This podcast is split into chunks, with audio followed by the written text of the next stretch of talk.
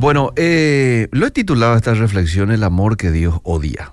¿Cuál es el amor que Dios odia? Y vamos al pasaje de Primera de Juan 2.15 y ahí de manera clara en los dos primeros versículos, el 15 al 17 dice, no améis al mundo ni las cosas que están en el mundo. Si alguno ama al mundo, el amor del Padre no está en él.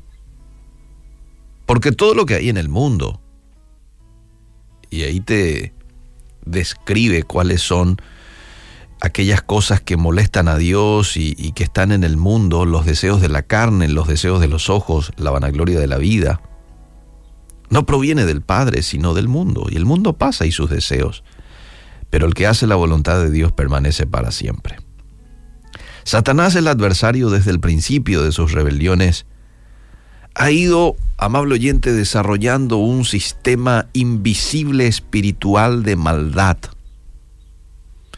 que está diseñado para, en primer lugar, oponerse a Dios, porque Él se opone a Dios desde el vamos, desde Génesis, cuando ha tentado a Eva, a Adán, era una oposición y, el argumento que utiliza con ellos era directamente en oposición a Dios. Entonces, este es, en primer lugar, eh, el diseño que el enemigo tiene en su estrategia contra, contra Dios y contra el ser humano. En primer lugar, oponerse a Dios. En segundo lugar, esclavizar a la gente al pecado. Ese es el segundo propósito que el adversario tiene. Que seas esclavo, que no seas libre, que estés atado a los vicios, al pecado, a la idolatría.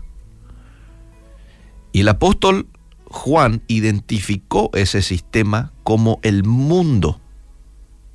Y ahí es cuando nos advierte a no amarlo. Satanás ha tenido muchos siglos para desarrollar su sistema de maldad, así que es muy efectivo en aquellos que rechazan a Cristo. Primera de Juan 5:19 explica que mientras nosotros como cristianos pertenecemos a Dios, el mundo entero está bajo el poder del maligno. Jesús le llamó a Satanás el príncipe de este mundo. Juan capítulo 12.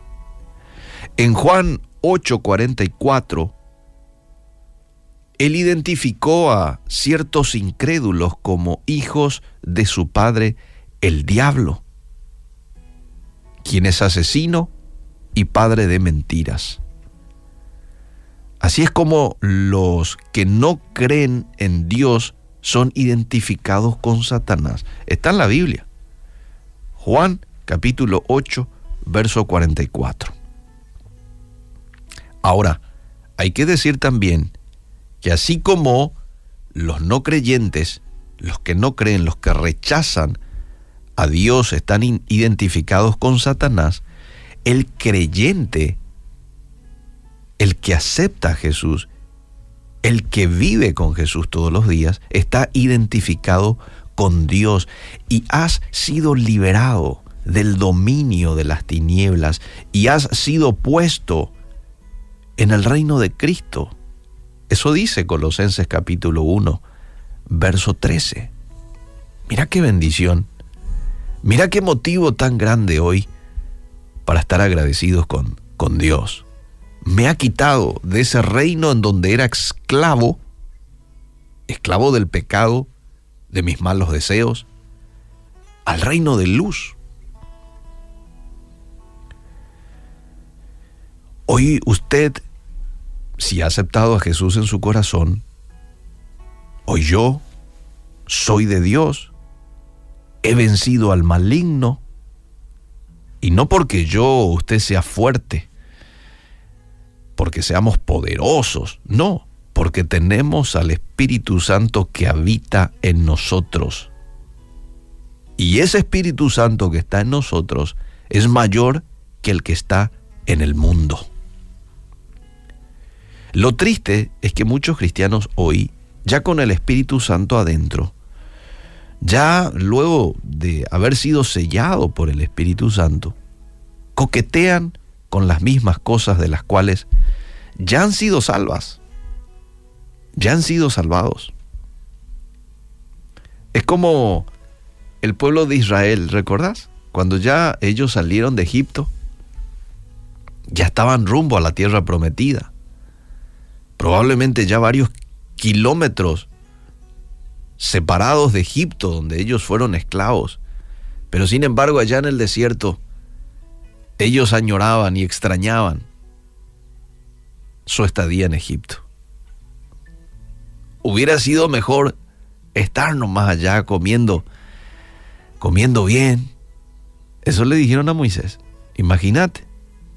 Y no se daban cuenta ellos de que por fin, y después de tantos años, ellos podían estar disfrutando de la libertad. Libres de, esa, de ese yugo opresor que los egipcios por tantos años habían tenido para con los israelitas. Sin embargo, ellos, en su ignorancia, volvían a anhelar esa esclavitud. No lo hagas. ¿Mm? Satanás y su sistema no tienen nada que ofrecerte. Están malditos. Primera de Juan 2, 17.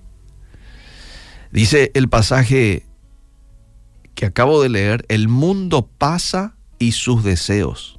Va a pasar. Pero el que hace la voluntad de Dios permanece para siempre. No anheles volver a esa esclavitud. No anheles volver a esa vida de la cual Dios ya te quitó de allí. ¿Mm? Hoy disfrutemos de esta vida de libertad. Hoy disfrutemos de esta vida de abundancia de gozo, de abundancia de paz, de abundancia de un sentido total a todo lo que hacemos y a todo lo que somos. Claro, no todo es color de rosa, tampoco en este camino. Hay oposición, hay momentos en los cuales el obstáculo se nos presenta, pero no te olvides, ya no estás solo, ya no estás sola. El Espíritu Santo de Dios está con nosotros y hoy te entregamos nuestro día en tus manos, Señor. Ayúdanos a caminar a lo largo del día tomados de tu mano. En el nombre de Jesús. Amén.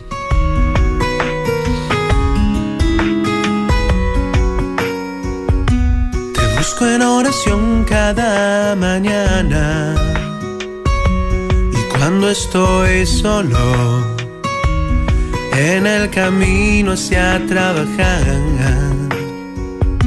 no puedo detener mi corazón. Ahora que al fin he encontrado el único motivo por el que vivo en el mundo llegue el día en el que esté eternamente entre tus brazos, verte cara a cara y oír tu voz. No puedo detener mi corazón, que sabe que ahora vives tan adentro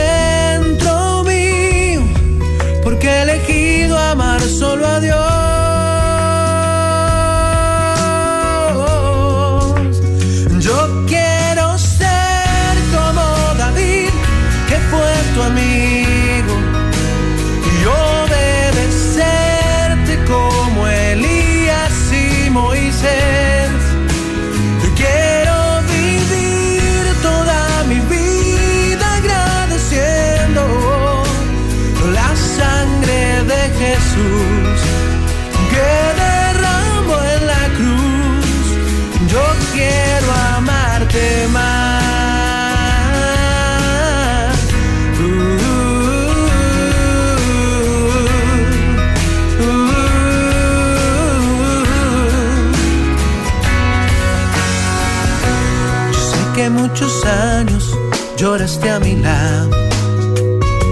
Te negué mil veces y otras.